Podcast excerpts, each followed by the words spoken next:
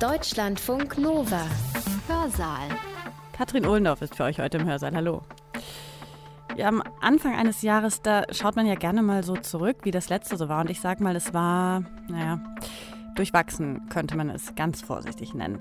2020 hat uns diese Pandemie beschert, die eine riesige Herausforderung ist, auch für die Demokratie. Die Menschen, die wir gewählt haben, die müssen in dieser Krise gerade Entscheidungen treffen, die uns alle massivst betreffen. Die Art, wie wir leben oder unsere Grundrechte zum Beispiel. Und gleichzeitig scheint sich unsere Gesellschaft wahnsinnig aufzuspalten. Und das in Zeiten, wo Zusammenhalt und Konsens noch wichtiger sind als sonst. Die aktuelle Krise, die macht sehr, sehr deutlich, was sich schon länger anbahnt. Die Demokratie ist unter Druck. Die öffentliche Meinung ist als Spiegel der Demokratie zerbrochen. Die erhoffte Pluralität verwandelt sich an vielen Stellen zu einer Fragmentierung. Dieser Prozess der Fragmentierung ist weit vorangeschritten. Er hat das Land disparat gemacht und gespalten. Politische Parteien verlieren ein ganzes Stück weit ihre Fähigkeit, die politische Willensbildung des Volkes mitzubestimmen. Parteien wirken heute eher stimmungsgetrieben was bedeuten solche Veränderungen für die Zukunft der Demokratie? Die Bedingungen für eine funktionierende, eine lebendige Demokratie müssen immer wieder auch neu erstritten werden. Sie müssen durch unser Engagement auch immer wieder mit Leben gefüllt werden. So, das klang jetzt alles vielleicht ein bisschen düster, aber die letzten beiden Zitate haben es schon angedeutet. Wir gucken gleich nicht nur darauf, was gerade möglicherweise falsch läuft und wo die Demokratie Probleme hat. Wir schauen auch nach vorne und überlegen, was denn gut ist an der demokratischen Ordnung. Beziehungsweise Udo Di Fabio macht das für uns. Udo Di Fabio ist Professor am Institut für öffentliches Recht der Uni Bonn und war früher Richter am Bundesverfassungsgericht. In seinem Vortrag heute geht es um nichts weniger als um die Zukunft der Demokratie. Ja, und nach einem Blick auf die Herausforderung, vor die sie gestellt ist, stellt er auch die Frage, wie sie denn damit zurechtkommt. Und dabei geht es auch um Chancen, die aus einer Krise entstehen können und nicht zuletzt um unsere Rolle. Gehalten hat Udo Di Fabio diesen Vortrag am 29. September 2020. Eingeladen dazu hatte ihn die Polytechnische Gesellschaft, die drei Veranstaltungsreihen zum Thema Zukunft Mensch veranstaltet hat. Und dieser Vortrag hier war der Auftakt zur dritten Staffel sozusagen, die sich vor allem mit der Gesellschaft beschäftigt hat. Aus dieser Reihe gibt es übrigens hier im Hörsaal noch ein paar weitere Vorträge. Ja, jetzt lassen wir aber erstmal Udo Di Fabio sprechen über die Zukunft der Demokratie. Herr Präsident, äh, meine Damen und Herren, über die Zukunft der Demokratie äh, zu reden, ist schwierig, weil man so wenig über die Zukunft sagen kann. Es ist schöner, über die Vergangenheit zu reden. Sie bleibt doch irgendwie feststehend. Äh, fangen wir vielleicht einmal mit äh, etwas provokanten Fragen an die Demokratie an. Fragen, die heute manchmal mh, hm, von jungen Leuten insbesondere gestellt werden. Demokratie ist das nicht die Herrschaftsform, die ewiges Wirtschaftswachstum versprochen und dabei den Zusammenbruch des Weltklimas in Kauf genommen hat? Demokratie ist das nicht jene Regierungsform, die stets freundlich und zugewandt zu Lobbyisten, aber weit entfernt von den wirklichen Problemen der Menschen ist? Demokratie ist das nicht das Versprechen auf Herrschaft des Volkes, während in Wirklichkeit der graue Alltag von Parteifunktionären und Bürokraten alles beherrscht? Und läuft die stolze Demokratie, wenn nicht heute, dann morgen Gefahr, die Beute von Populisten, Komödianten, verkrachten Existenzen zu werden?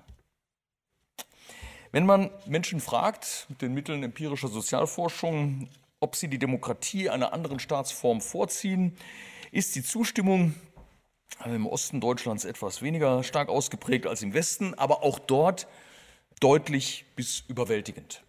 Wenn man aber im Detail nach Mängeln fragt, werden Kritik, Vorbehalte oder auch Ressentiments deutlich. Gerade Jugendliche und junge Erwachsene halten Reformen für überfällig. Reformen des repräsentativen Systems, Herabsetzungen des Wahlalters bis hin zum Kinderwahlrecht, feste Quotenvorgaben für Frauen, Zuteilung von Ämtern im Losverfahren werden gefordert. Der Bundestagspräsident hat das gerade aufgenommen und Beiräte gefordert, also neben den parlamentarisch verbindlichen Entscheidungen, die, wo Bürger vom Losverfahren her bestimmt ähm, mitreden, Experten in Anspruch nehmen können. Hm, der Ruf, der alte Ruf nach Plebisziten, der ist äh, nach meiner Beobachtung seit dem Brexit-Referendum etwas leiser geworden. Der gehörte aber zu dieser Reformagenda normalerweise immer dazu. Demonstrantinnen, die für Fridays for Future auf die Straße gehen, wollen die Dekarbonisierung jetzt und sofort, Braunkohleausstieg natürlich als ersten Schritt. Sie verlangen, dass die Politik aufhört, sich hinter komplizierten Abwägungs- und Ausgleichsprozessen zu verstecken und die Hinterzimmer des Lobbyismus äh, zu verlassen. Sie fordern der Wissenschaft, den Einschätzungen und Empfehlungen von Klimaforschern ohne Wenn und Aber zu folgen. Denn das seien die Imperative unbestreitbaren Wissens und Gewissens. Es hat sich ein grenzüberschreitender, ein transnationaler öffentlicher Meinungsraum aufgebaut, der von Themen abhängig, von China, Norwegen über Kalifornien bis in die bayerische Staatskanzlei reicht, wenn etwa das Verbot von Verbrennungsmotoren zu festen Terminen verlangt wird. Die öffentliche Meinungsbildung als Mittelpunkt der Demokratie, als geistiger Mittelpunkt der Demokratie, ist zwar immer noch auf nationale Primärräume konzentriert, wie das das Bundesverfassungsgericht nennt, aber die Relativierungen dessen sind inzwischen substanzieller Natur. Ein transnationaler politischer Prägeraum ist das eine.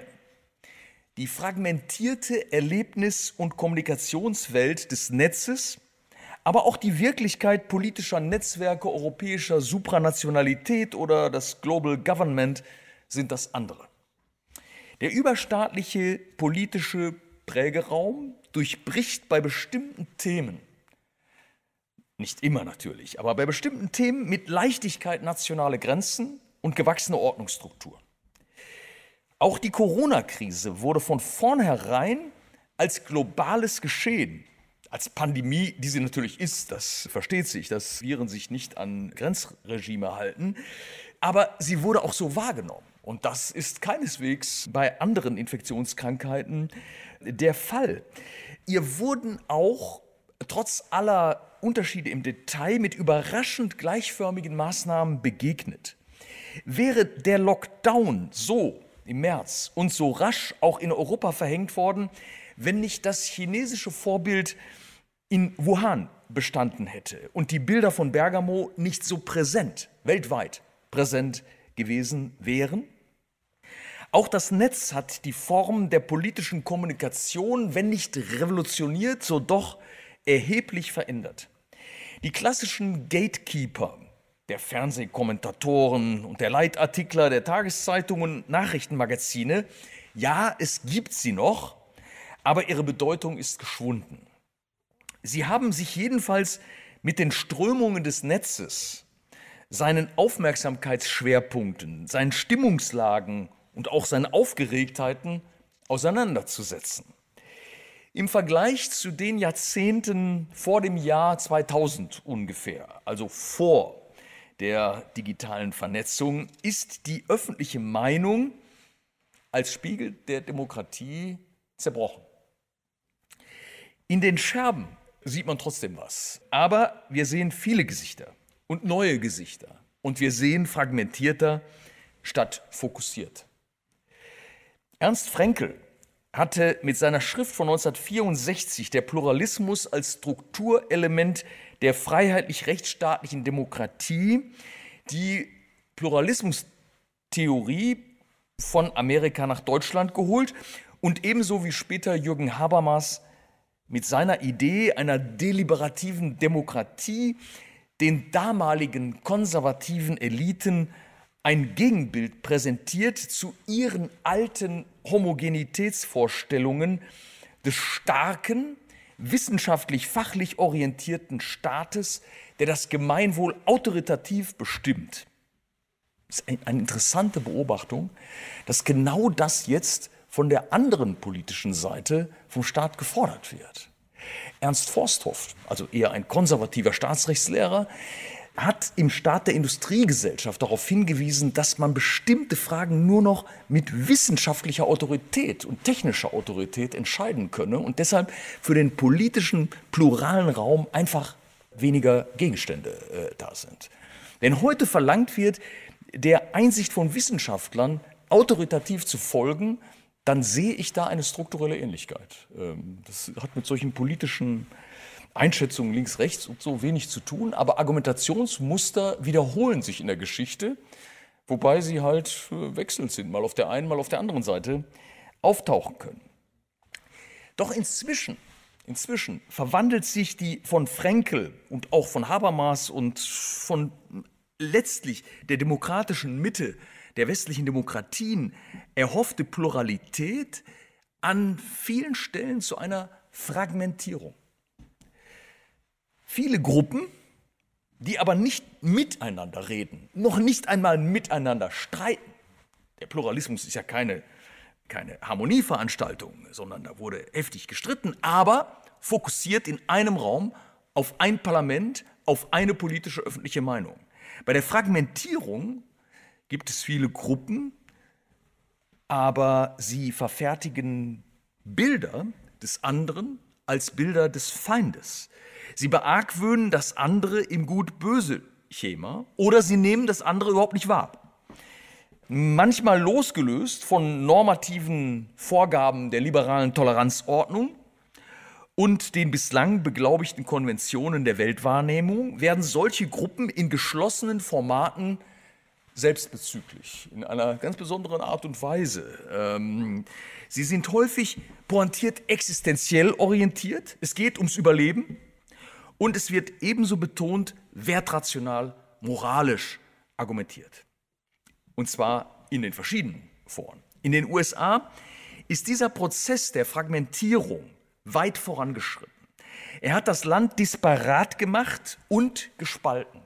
Und das ist nicht die Differenzierung zwischen Demokraten und Republikaner, die es natürlich schon etwas länger gibt und von dem, von der Differenzierung, von der die amerikanische Demokratie lebt, äh, geradezu als Zwei-Parteien-System, sondern es ist ein Kulturkampf, der manchmal Züge des Bürgerkriegs anzunehmen äh, scheint. Eine tiefe Spaltung der Gesellschaft. In vielen europäischen Staaten wurden ähnliche Erfahrungen gemacht, aber auch Gegenkräfte mobilisiert. Gerade in Deutschland sitzt die historische Lektion tief, dass Fragmentierung, politische Hasskommunikation, aber auch überzogene wertrationale Selbstgewissheit oder epistemisch akzentuierte Intoleranz der angeblich Wissenden eine Demokratie sturmreif machen können. Aber auch die gerade in unserem Land zu beobachtende Rezeptur gegen die fragmentierte Gesellschaft in einem edukatorisch auftretenden Mainstreaming belastet die Demokratie. Die drohende Spaltung mag so durch eine neue Homogenität verhindert oder als Randgeschehen erträglich gemacht werden, aber dann lauern andere Gefahren, auch in einer neuen Sehnsucht nach Konformität.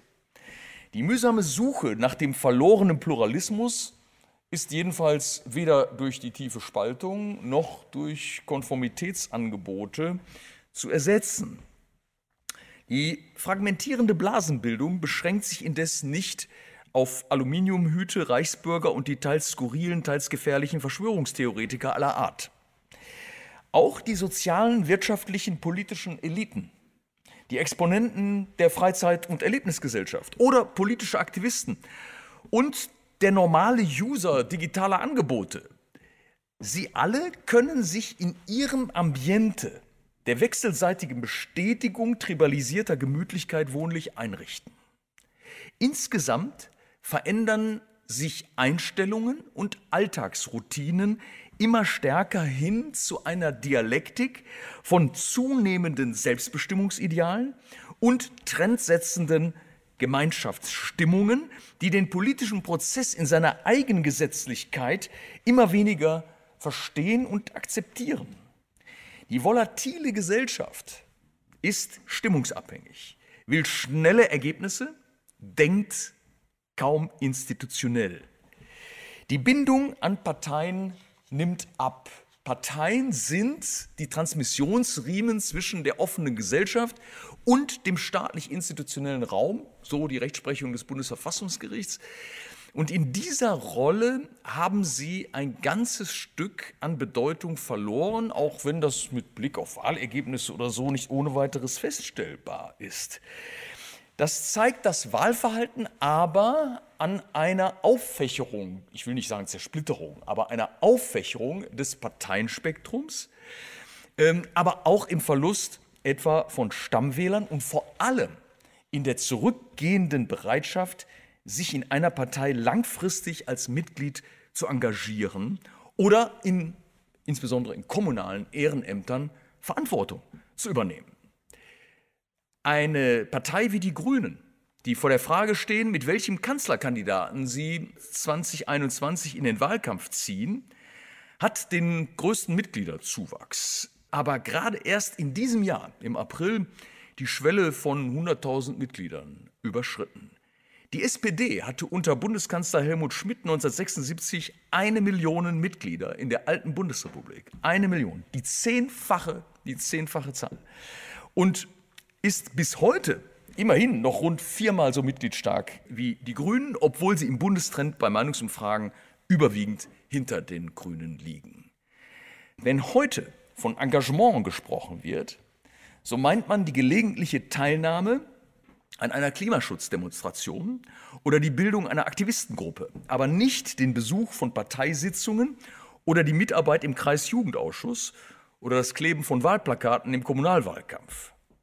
Das politische Interesse mag gerade bei jungen Menschen zunehmen, aber die Bereitschaft zur Mitarbeit in den Institutionen der Selbstverwaltung und der Parteiendemokratie ist im Vergleich zur alten Bundesrepublik deutlich, um nicht zu sagen dramatisch geringer geworden. Was bedeuten solche Veränderungen für die Zukunft der Demokratie? Politische Parteien verlieren ein ganzes Stück weit ihre Fähigkeit, eigene, pluralistisch nebeneinander stehende Milieus an sich zu binden, sie sogar zu beeinflussen, wenn nicht zu gestalten und so die politische Willensbildung des Volkes mitzubestimmen, so wie dies Artikel 21 des Grundgesetzes aussagt und will.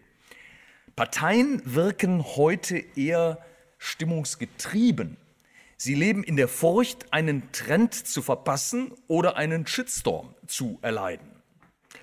Das, was der CDU mit einem blauhaarigen jungen Mann passiert ist, das ist eigentlich der Albtraum der Parteien. Welche Wirkung das dann langfristig auch im Wahlverhalten hat, das weiß man allerdings äh, nicht. Das ist, steht manchmal auf einem anderen Blatt. Wichtige politische Entscheidungen scheinen nicht mehr gegen eine Stimmungsmehrheit durchgesetzt werden zu können wie dies noch eigentlich in der alten Bundesrepublik in fast jedem Jahrzehnt äh, der Fall war. Man kann natürlich sagen, in einer Demokratie sollen auch gar nicht Entscheidungen gegen die Stimmung der Mehrheit durchgesetzt werden, aber in der repräsentativen Demokratie wählt man doch letztlich ein Parlament und damit eine Regierung, die ein Gestaltungsmandat vier Jahre haben und in dieser Zeit nicht jeweils der Stimmungslage des Volkes entsprechen müssen. Das ist eine der Grundideen der repräsentativen Demokratie. Und ich bin nicht sicher, ob sie heute noch verstanden wird. Denken Sie zurück an die Entscheidung von Konrad Adenauer und seiner Regierung in den 50er Jahren zur Westbindung und zum NATO-Beitritt, der mit der Wiederbewaffnung verbunden war. Da sind Hunderttausende auf die Straße gegangen. Die Deutschen wollten keine Waffen wieder in die Hand nehmen, zehn Jahre nach Ende des äh, Zweiten Weltkriegs. Und trotzdem hat äh, Adenauer das durchgesetzt, hat nicht auf Stimmungslagen äh, geguckt, äh, hat dann 1957 die absolute Mehrheit mit der Rentenreform gewonnen. Das, ähm, so geht das manchmal. Denken Sie daran, wie in den 60er Jahren gegen die Notstandsgesetzgebung demonstriert worden ist. Sie ist trotzdem durchgesetzt worden. Sie war notwendig, damit Deutschland ein Stück weit Souveränität zurückgewinnt, weil sonst alliierte Vorbehaltsrechte stärker gewesen wären. Denken Sie daran, welche Widerstände Willy Brandt zu überwinden hatte mit seiner Ostpolitik. Da konnte man auch den Eindruck gewinnen, dass eine Mehrheit der Bevölkerung dagegen ist. Trotzdem durchgesetzt worden. Denken Sie an Helmut Schmidt und den NATO-Nachrüstungsbeschluss. Eine Million Menschen demonstrierten damals in Bonn gegen die Nachrüstung. Helmut Schmidt hat daran festgehalten. Andere sind weich geworden, aber er hat daran festgehalten und es durchgesetzt. Und wenn Sie das mit heute vergleichen und hm, eine Zukunftsprognose abgeben, dann wird man nicht mehr damit rechnen, dass so ohne weiteres äh, solche Entscheidungen gegen die Stimmungslage durchgesetzt wird, weil auch viele Menschen im Land das für illegitim halten, weil ihnen ein Stück weit die institutionelle Mechanik der repräsentativen Demokratie vielleicht doch etwas fremd geworden ist.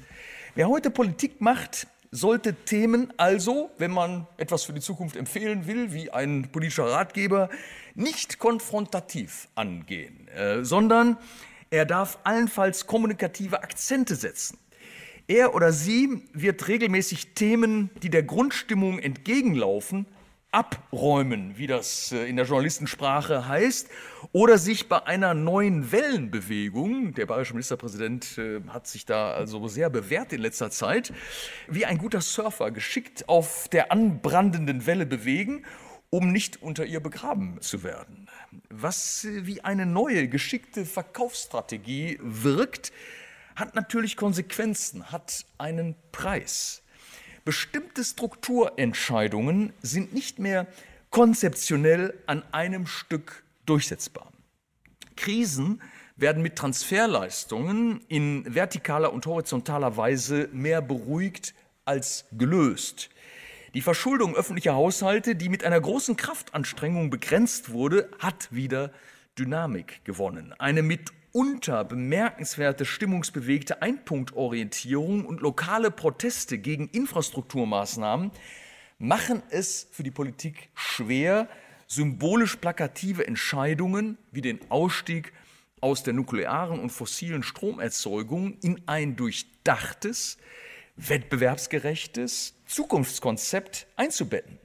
Stromtrassen fehlen, die komplexen Bedingungen eines europäischen Strommarktes und ähm, des Emissionshandelssystems werden häufig nicht hinreichend berücksichtigt, von vielen gar nicht gesehen.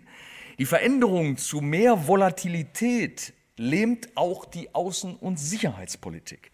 Sie wird themenspezifisch, nicht selten mit großer moralischer Emphase öffentlich begleitet, subkutan aber schwankt sie eher zwischen der diplomatischen Kunst des Möglichen, die kein Demokrat äh, wird kritisieren wollen, dem relativen militärischen und technologischen Bedeutungsverlust Europas, wo die Möglichkeiten geringer werden und viele das noch nicht mitbekommen haben und auch die Rücksichtnahme auf wirtschaftlich lukrative Verbindungen. Was sind wir denn ohne den chinesischen Markt als Exportnation? Die Zukunft der Demokratie kann immer nur in der Wechselbeziehung von innen und außen von Menschen und Institutionen, also von den Einzelnen und der Gemeinschaft, von Faktizität und Normativität gedacht werden. Auch Normen müssen sehen, dass sie durchgesetzt, dass sie gelebt werden, dass sie faktisch akzeptiert werden, sonst werden sie einen Bedeutungsverlust erleiden und manchmal verblassen sie ganz einfach mitsamt ihrer Normativität. Unser Blick ist dabei aller Offenheit für die Welt zum Trotz häufig innenpolitisch verstellt, ja geradezu provinziell. Die Gesellschaft der Gegenwart ist eine, die sich durch Ambivalenz auszeichnet, die sich durch hm, gegenläufige Gleichzeitigkeiten auszeichnet.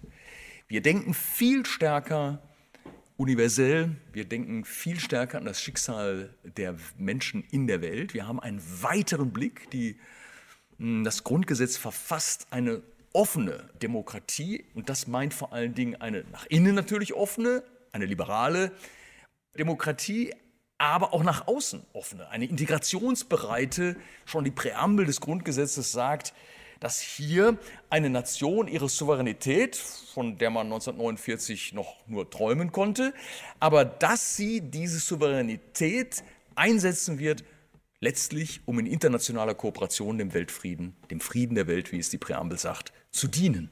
Also eine Selbstunterwerfung eines freien Volkes in das Projekt einer Zivilisierung der Staatenwelt, der internationalen Beziehungen, damit das was Deutschland in seiner Geschichte angerichtet hat, ich würde nicht sagen, wieder gut gemacht werden, dass wir, man kann das sowas nicht wieder gut machen, aber dass wir für alle Zeit zeigen, wir haben unsere Lektion gelernt. Wir werden nicht mehr Souveränität als machtstaatliche Selbstermächtigung verstehen, sondern als Auftrag friedensgestaltend, unilateral, in Systemen gegenseitiger kollektiver Sicherheit wie den Vereinten Nationen unterwegs zu sein. Das ist wichtig, dieses, äh, dieser Zusammenhang von innen und außen.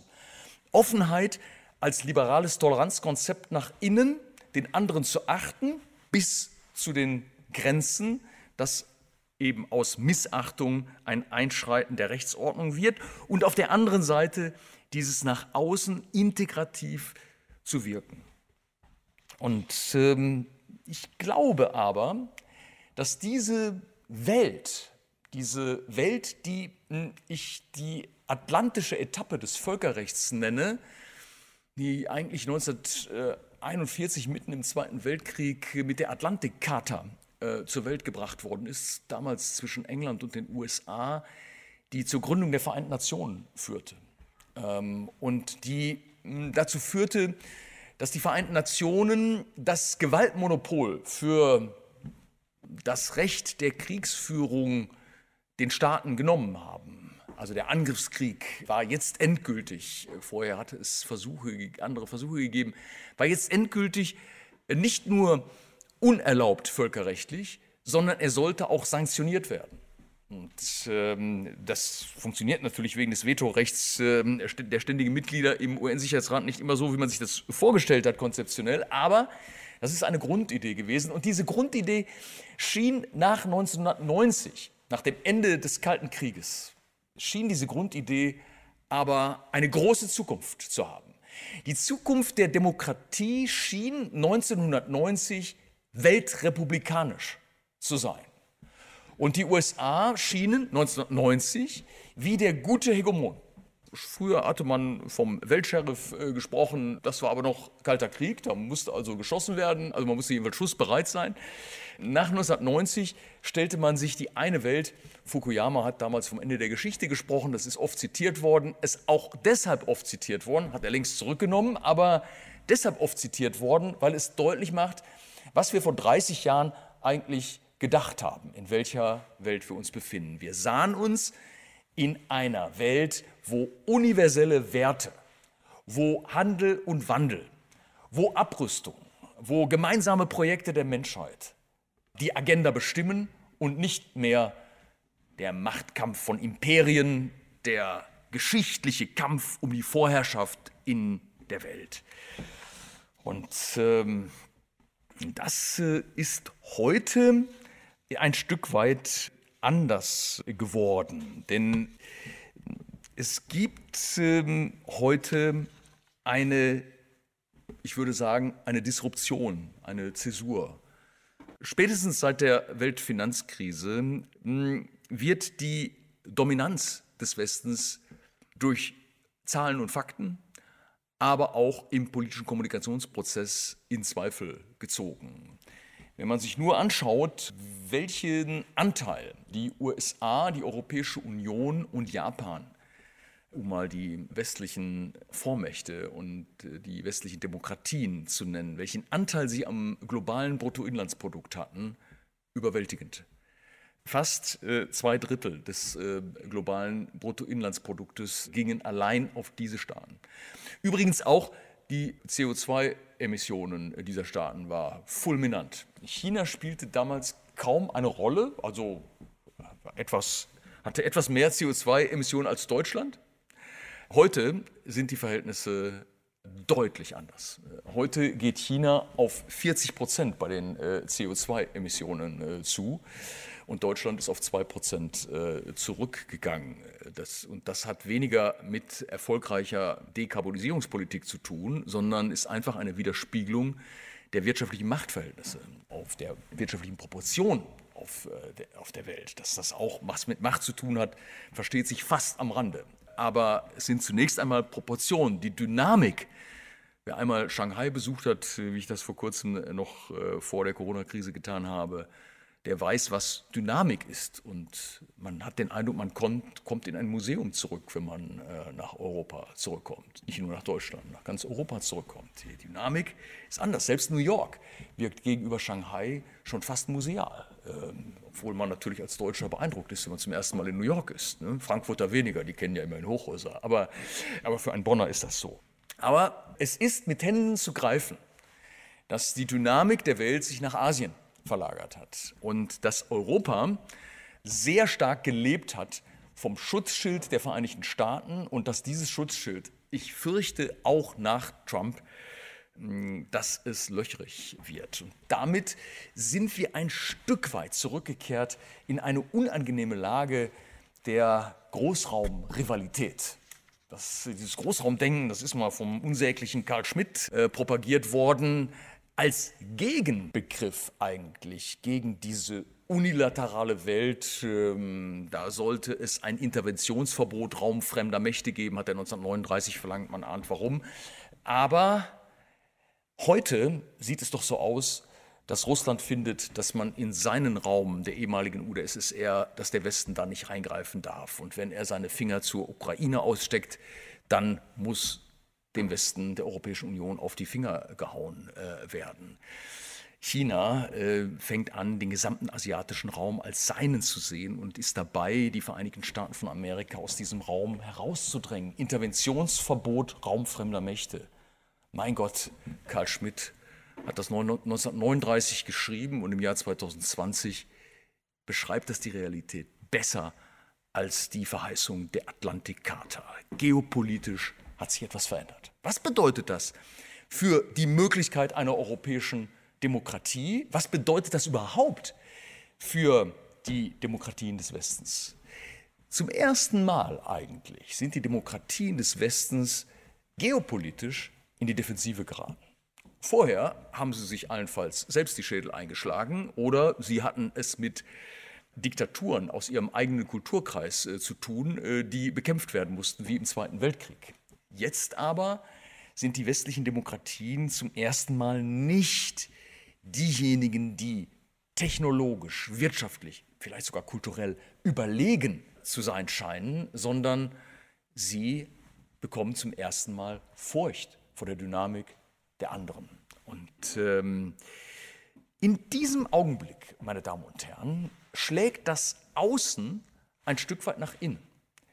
Ich glaube, wer die Zukunft der repräsentativen Demokratien und der europäischen Integration und der unilateralen Weltordnung denken will, als Zukunft selbstbewusster, vitaler Demokratie, der muss einen Begriff einführen, der im nationalen Kontext häufig missbraucht worden ist, der aber, wenn er mit Demokratie und Liberalität und der grundrechtlichen Werteordnung verbunden wird, sehr wohl legitim ist und auch in der Rechtsprechung des Bundesverfassungsgerichts benutzt wird, nämlich die Frage der Selbstbehauptung. Wir müssen heute die Frage schärfer stellen, wie können die westlichen Demokratien, wie kann die Europäische Union, wie kann die transatlantische Partnerschaft, wie kann sie sich behaupten in einer, ich sage mal vorsichtig, robuster und rauer werdenden Welt. Und dabei werden wir erkennen, dass alle politischen Themen, die wir in unserem öffentlichen Meinungsraum, transnational und national, diskutieren, wir mit dieser Frage der Stabilisierung, der Selbstbehauptung der Demokratie verbinden müssen.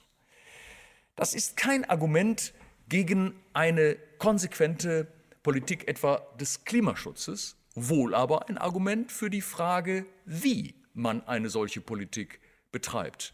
Nämlich so, dass die Innovations- und Wettbewerbsfähigkeit Europas dabei steigt und nicht beschädigt wird. Das heißt, der Tunnelblick, der völlig legitim von Demonstranten auf der Straße, ich meine, wenn man demonstriert, äh, dann muss man eigentlich einen Tunnelblick haben. Äh, ich habe auch für ein Ende des Vietnamkrieges äh, demonstriert, ohne dass ich diskutieren wollte, was das wohl bedeutet im globalen Kampf zwischen Kommunismus und westlichen Demokratien. Äh, der sollte einfach enden. Ich habe gegen Atomkraftwerke demonstriert. Ich wollte, dass sie abgeschaltet werden. Was das für, den, für das Klima bedeutet, für die CO2-Bilanz, ja, das musste irgendwo anders entschieden werden. Das musste in Parlamenten entschieden werden, in Abwägungsaufgaben. Demonstranten müssen nicht abwägen. Wie sollte man sonst demonstrieren, wenn man mit abgewogenen Für und Wider auf die Straße geht? Aber Demonstrantinnen und Demonstranten müssen eins verstehen. Sie demonstrieren, weisen auf einen Punkt hin. Aber an anderem Ort wird die Gesamtabwägung getroffen, nämlich im parlamentarischen Raum der repräsentativen Demokratie. Wenn das nicht akzeptiert wird, egal wer da demonstriert und von welcher politischen Richtung, wer das nicht akzeptiert, der trägt nicht zur Selbstbehauptung des westlichen Systems der Demokratien, der freiheitlichen Demokratien bei, sondern setzt Fakten für eine Erosion. Eine der grundlegenden Institutionen für die Demokratie ist der Rechtsstaat. Die Unabhängigkeit der Gerichte ist ebenso wichtig wie der Respekt für öffentlich Bedienstete, die die Demokratie an ihren Platz gestellt hat. Das bedeutet zum einen, wenn Mitgliedstaaten der Europäischen Union, wie das in Polen etwa zu beobachten ist, die Unabhängigkeit der Gerichte attackieren, dann ist das nicht nur eine polnische Besonderheit oder hm, etwas, ähm, wo man nur wegen des Rechtsstaats beunruhigt sein könnte, sondern Rechtsstaat und Demokratie Sie gehören zusammen, sie sind komplementäre. Man kann das eine oder das andere überhaupt nicht haben. Eine rousseauistische Vorstellung von unmittelbarer Demokratie, ähm, wo die Volonté Générale sich sozusagen ungefiltert Bahn bricht, ist keine Vorstellung, die an irgendeiner Stelle jemals funktioniert hätte. Was funktioniert hat und weiter funktioniert, ist diese Symbiose von rechtsstaatlicher, sozialer, Demokratie. Und deshalb ist der Angriff auf die Unabhängigkeit der Gerichte immer auch ein Angriff auf die Demokratie. Ein Angriff auf die Freiheit der Medien ist immer ein Angriff auf die Demokratie. Werden die Medien als freier öffentlicher Diskursraum ausgeschaltet, kann von einer Freiheit der Wahl nicht mehr gesprochen werden, auch wenn das Wahlgeheimnis in der Kabine vielleicht durchaus noch beachtet wird und die Stimmen ordentlich ausgezählt werden, was man nicht immer genau weiß. In Weißrussland weiß man es, dass das nicht der Fall war, aber, ähm, aber wir müssen hier vorsichtig sein. Wenn bestimmte institutionelle Rahmenbedingungen der Demokratie gefährdet werden, dann schwankt die Demokratie in diesem Land. Und die Europäische Union hat die Pflicht, auf ihre Mitglieder zu achten, ob hier solche Erosionsprozesse geschehen. Aber Wer glaubt, es handelt sich hier nur um Polen oder Ungarn, der täuscht sich, der zeigt, dass er die Wirklichkeit der europäischen Integration nicht hinreichend wahrnimmt. Es gibt eine, ganzen, eine ganze Reihe von Ländern, die schwere rechtsstaatliche Mängel aufweisen. Ich will jetzt hier keine Liste der Bösen nennen, aber die Europäische Kommission fängt mit der Evaluierung an. Ich habe das mal zusammen mit dem, mit dem Weber, als er Kommissionspräsidentskandidat war, zusammen vorgeschlagen. Das wird jetzt gemacht, also eine Evaluierung eines jeden einzelnen Mitgliedstaats, ob demokratische Transparenzmängel und vor allen Dingen rechtsstaatliche Mängel bestehen. Natürlich wird dann wieder gesagt werden, in Deutschland haben wir einen schweren rechtsstaatlichen Mangel, weil die Staatsanwaltschaft politisch geleitet wird. Das halte ich für naja, also nicht so besonders überzeugend, aber das wird der Preis sein, den wir dann zahlen müssen. Also die Staatsanwälte werden politisch weniger kontrolliert werden, die werden dann unabhängig werden. Daran wird aber unser Rechtsstaat äh, keinesfalls äh, Schaden nehmen. Also ähm, das ist ein Preis, den man zahlen kann gegen eine gewisse Tradition, die durchaus im Sinne parlamentarischer Verantwortlichkeit ihren demokratischen Sinn hat, nämlich die Staatsanwälte auch politisch zu kontrollieren und ein Stück weit auch zu dirigieren. Aber auf solche Details will ich natürlich nicht eingehen. Es, ähm, es ist aber auch so, dass auch in einer Demokratie, wo weder der Rechtsstaat noch die Freiheit der Meinungsbildung ernsthaft ähm, belastet ist wie in der Bundesrepublik, auch hier man sagen muss, die Bedingungen für eine funktionierende, für eine lebendige Demokratie, sie müssen immer wieder auch neu erstritten werden. Sie müssen durch unser Engagement auch immer wieder mit Leben gefüllt werden. Und das meint auch das kommunale Ehrenamt, wo man in manchen Gemeinden schon überhaupt niemanden mehr findet. Dieses Beispiel, wo der Einzige, der mit Mails umgehen konnte, der NPD-Vertreter äh, war, bei einer winzig kleinen äh, Gemeinde, und man deshalb den äh, da zum Ortsvorsteher machen musste, ähm, ist natürlich, ähm, ja, hat, äh, hat was von Satire, äh, aber dahinter steht ein Problem. Dahinter steht ein Problem. Es finden sich nicht mehr genügend geeignete Kandidatinnen und Kandidaten für diese undankbaren Ehrenämter, wo man viel Zeit investieren muss und nichts dafür bekommt. Noch nicht einmal das, was früher der Fall war, nämlich erhöhtes gesellschaftliches Ansehen.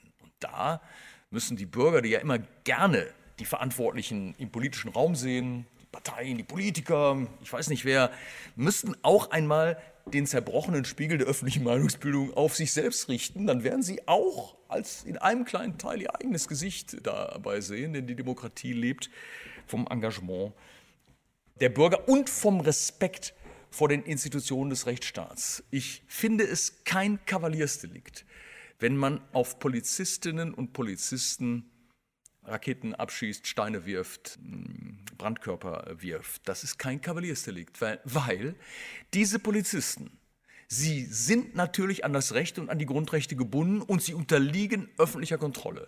Also das heißt, wenn sie sich falsch verhalten, dann kontrollieren wir das natürlich und sanktionieren das auch. Wir sind nicht äh, so, sagen wir mal, so großzügig wie in den USA. Äh, aber umgekehrt haben wir die Polizeibeamten dahingestellt. Wir. Sie stehen für uns da. Denn in einem demokratischen Rechtsstaat steht kein Polizist auf eigene Rechnung da. Das ist keine Sicherheitsfirma. Sondern wir haben sie dahingestellt. Wenn sie angegriffen werden, werden wir und die Demokratie angegriffen. Und jeder, der das tut, ist ein Feind der Demokratie. Das muss man so deutlich sagen. Er ist in diesem Augenblick ein Feind der Demokratie. Und da bin ich nicht immer sicher, ob das in unserer Öffentlichkeit so wahrgenommen wird. Auch da erodiert möglicherweise etwas. Ich habe es nie verstanden, auch als ich selbst noch junger Demonstrant war, wie man Polizeibeamte angreifen kann. Ich weiß, damals haben die Mitdemonstranten vom KBW, die haben es darauf angelegt, äh, weil sie zum Bürgerkrieg und zur Revolution wollten.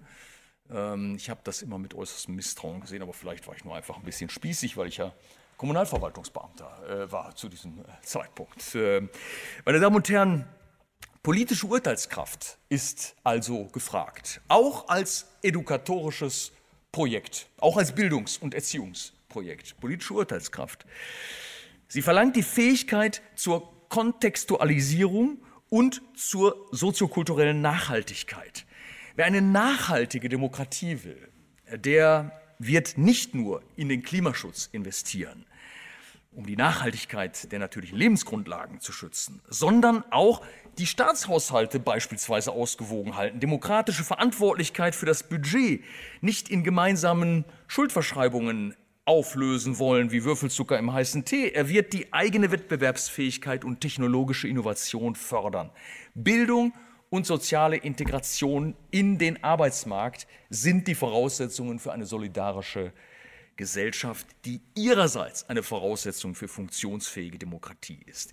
Die individuelle Freiheit Unsere angeborenen Menschenrechte, die nach unserer normativen Vorstellung angeborene Rechte sind, seit den großen Aufklärern, die jedem gleich zustehen, jedem Menschen gleich zustehen, diese angeborenen Menschenrechte, bilden das eine Band, das eine Informationsband, ein Speicher einer normativen Doppelhelix, die in einem anderen Band ihr Gegenüber findet, und das heißt Volkssouveränität, gemeinsame Selbstbestimmung in einem geordneten rechtsstaatlichen Verfassungsstaat. Beide genetischen Codes, die freiheitlich-demokratische Grundordnung fasst diese beiden Codes zusammen. Und das ist die grundrechtliche Werteordnung als Entfaltungsordnung und Achtungsanspruch der Bürger untereinander und gegenüber der politischen Gewalt auf der einen Seite und der demokratische, föderale und soziale Rechtsstaat auf der anderen Seite. Sie gehören untrennbar zusammen. Sie gehören untrennbar zusammen, aber sie sind nie identisch.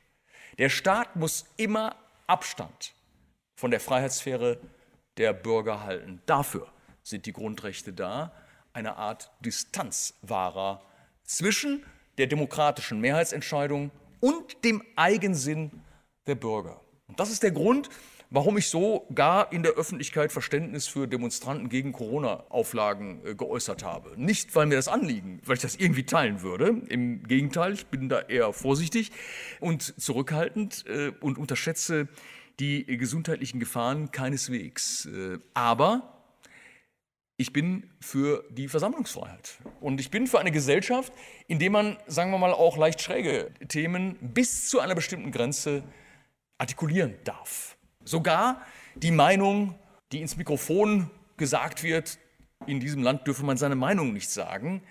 Sie hat Züge der Paradoxie, ich räume es ein, aber es gehört dazu, dass man das sagen darf. Das ist eben eine freiheitliche Toleranzordnung. Was nicht dazu gehört, ist möglicherweise die Volksverhetzung, also nicht möglicherweise, sondern mit Sicherheit, die Volksverhetzung gehört nicht dazu, weil sie ist strafrechtlich bewährt. Die Holocaustleugnung ist strafbewehrt.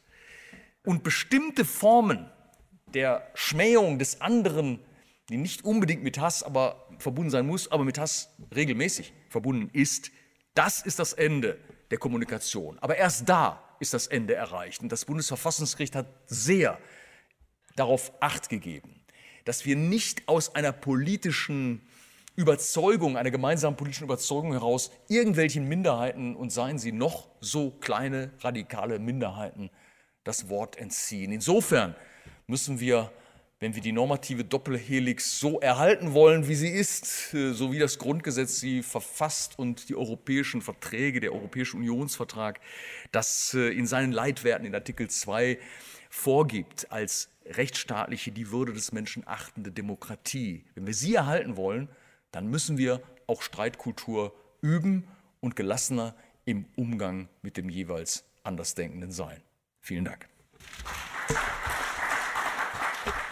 In dem Vortrag gab es ein paar Punkte, über die ich sehr gerne diskutieren würde. Dem einen oder anderen wird es vielleicht ähnlich gehen, aber insbesondere beim letzten Punkt, da kann ich Udo Di Fabio ganz vorbehaltlos zustimmen. Wir müssen an unserer Streitkultur arbeiten und einander mehr zuhören, vor allem wenn jemand nicht unserer Meinung ist. Im Übrigen gab es nach dem Vortrag tatsächlich noch eine Diskussion und auch ein paar Fragen an Udo Di Fabio. Hier in der Sendung haben die leider keinen Platz mehr gefunden. Aber wenn ihr bei uns im Netz schaut, auf deutschlandfunknova.de slash Hörsaal, findet ihr da einen Link zu einem Video des Vortrags inklusive des anschließenden Gespräches. Ich bin Katrin Ohlendorf, ich sage Tschüss, schön, dass ihr dabei wart und bis zum nächsten Mal. Deutschlandfunk Nova. Hörsaal. Samstag und Sonntag um 18 Uhr.